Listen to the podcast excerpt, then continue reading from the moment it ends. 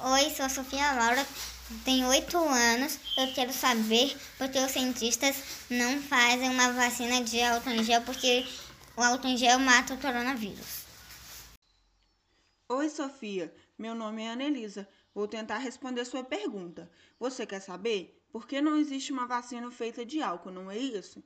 Na pandemia que estamos vivendo, tudo o que a gente quer saber é quando uma vacina será criada para tirar a gente dessa situação desagradável, não é? Mas as vacinas não são tão simples assim de se fazer. Leva muito tempo e envolve várias fases, que podem demorar até anos. Primeiro, os cientistas precisam conhecer bem o vírus, depois, fazer testes, ou com pedacinhos do próprio vírus, ou com outros vírus que eles criam no laboratório igual ao original só que bem mais fraquinho. Uma das formas de produzir a vacina é um pegar um pedacinho do vírus, produzir um soro e fazer vários testes.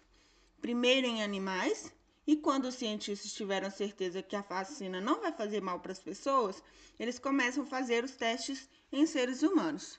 Então, só depois que eles chegarem à conclusão que as pessoas testadas desenvolveram imunidade, ou seja, proteção contra o vírus, é que a vacina é liberada para ser usada em todo o mundo. Agora, quanto usar o álcool gel para fazer vacina é complicado.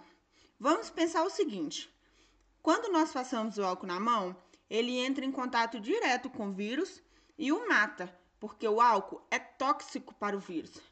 Mas se fizéssemos uma vacina com o álcool em gel e injetássemos no nosso corpo, nós não estaríamos colocando o álcool no vírus, mas sim na nossa corrente sanguínea.